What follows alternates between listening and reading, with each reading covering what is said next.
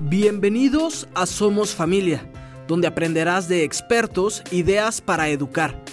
En el episodio de hoy, Educar en las emociones, con Mayello García, y en la conducción, Pablo Flores, una producción de Grupo Colmenares. Bienvenidos a un episodio más de Somos Familia, nos da mucho gusto compartir este espacio con ustedes. Además que hoy tenemos un gran invitado, Mayello García, que nos va a hablar sobre educar en las emociones. Mayello tiene vasta experiencia en este tema y también en temas educativos con padres de familia y con adolescentes. Mayello, qué gusto que estés aquí. Hombre, gracias a ustedes por la invitación. Oh, gracias a ti por aceptarla.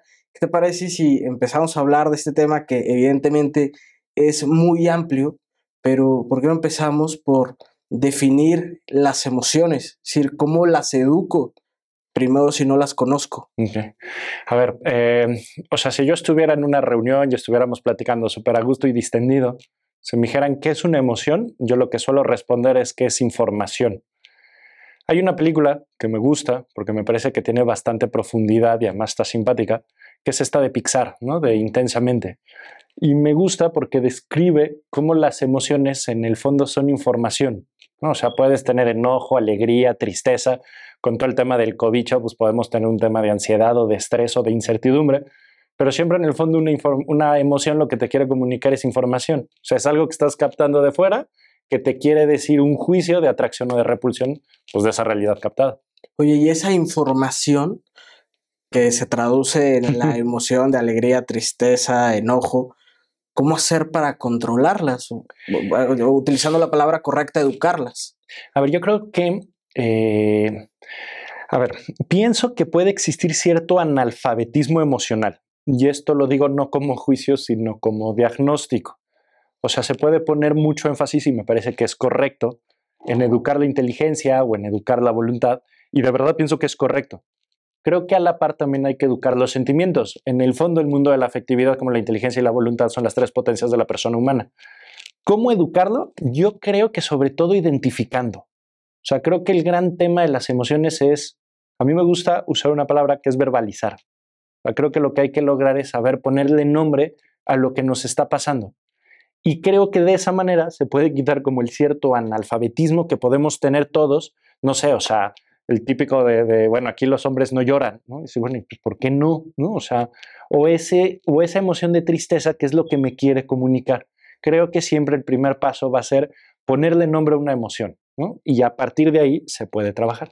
Oye, muchas veces nos suceden situaciones que desbordan nuestras emociones y no logramos controlarlas, incluso ni sabemos cómo ponerle a esa emoción, a eso que estamos sintiendo. Pero cuando nos descontrolamos, ya lo perdimos todo, lo podemos recuperar. ¿Qué pasa ahí? No, a ver, eh, yo creo que todos tenemos la experiencia de que alguna vez lo hemos hecho mal, pero el hacerlo mal no es por la emoción vivida, sino por el hecho realizado.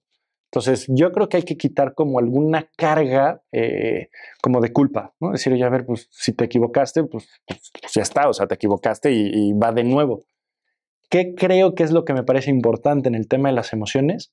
Que el saber gestionarlas, creo que en edad adulta pasa sobre todo por el saber compartirlas. Creo que necesitamos, creo que a todos nos viene bien tener a alguien con quien conversar, no muchas veces en tema de solución, pues porque lo que estamos buscando no es solucionar, sino más bien en tema de compartir. Quizá por eso estoy pensando en C.S. Luis, ¿no? en un libro maravilloso que se llama Los Cuatro Amores, cuando habla sobre la amistad, él dice que dos amigos no son dos personas que se miran cara a cara, sino que son dos personas mirando hacia la misma dirección. Creo que con las emociones pasa eso. Con las emociones hay que saber compartir, no tanto buscando una solución, sino de manera de poder verbalizarlas o de poder saber qué es lo que estamos experimentando. Creo que todos tenemos la experiencia de que cuando hablamos, de repente todo se vuelve más claro. Soltamos muchas Soltamos. Creo que con los hijos, creo que con las hijas, ese hablar sobre todo pasa por escuchar. ¿Por qué? Pues porque hay que dar oportunidad al hijo o a la hija de que puedan ponerle palabras a lo que están sintiendo. Y creo que ese ejercicio es bien interesante. Con las hijas que puede existir una mayor capacidad de conversación, pues porque utilizan más palabras, es muy agradable, es muy atractivo. Los varones solemos ser más monosilábicos, ¿no? O sea, es cómo estás bien o mal, ¿no? Y, y, dices, bueno, pues es que si dicen bien o mal, es que realmente quieren comunicar eso. El escuchar puede servir como hacer un ejercicio de, oye, pienso que ese bien eh, significa alegría. Sí, estoy muy contento por tal. O pienso que ese mal puede significar tristeza. Te noto triste. Y al ayudar en ese escuchar a poner una palabra, estamos ayudando a los hijos, pues eso, aceptar y sobre todo a poder ponerle nombre, ¿no? Descubrir las emociones. Claro. Oye, hay muchas situaciones también que luego no, no queremos nosotros sentir. Hay emociones que de repente ni siquiera las podemos verbalizar porque no me gusta lo que estoy sintiendo. O sea, ¿cómo distinguir esas emociones? Ok. Es decir, no quiero sentir esto que a lo mejor no me conviene. Ya. A ver, yo creo que con las emociones se puede, como con la baraja, ¿no? O sea, cuando, cuando juegas a las cartas, se pueden barajear. O sea, las, las informaciones, las emociones no son ni buenas ni malas. O sea, las emociones son neutras porque quieren comunicar algo. Creo que si ponemos las emociones en neutralidad, podríamos clasificarlas como convenientes o inconvenientes. Y entonces, cuando son convenientes, utilizar toda la fuerza que dan. Y cuando son inconvenientes, vale la pena el ejercicio de decir, bueno, no me conviene, pero ¿qué me quiere comunicar? Y ahí es cuando entra todo en juego la inteligencia emocional. Tener la capacidad con la inteligencia, con la disciplina, de poder controlar esa emoción que en ese momento no me conviene.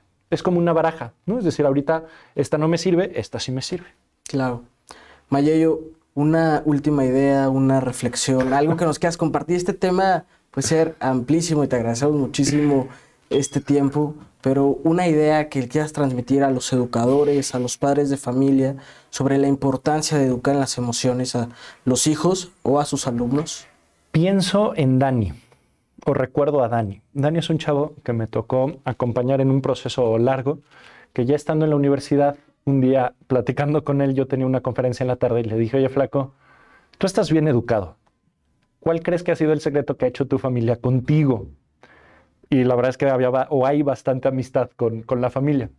Dani se quedó serio, se me quedó viendo y me dijo, Mayeyo, yo creo que mis papás me han educado bien porque me han ayudado a que yo sepa gozar lo bueno y que me desagrade lo malo.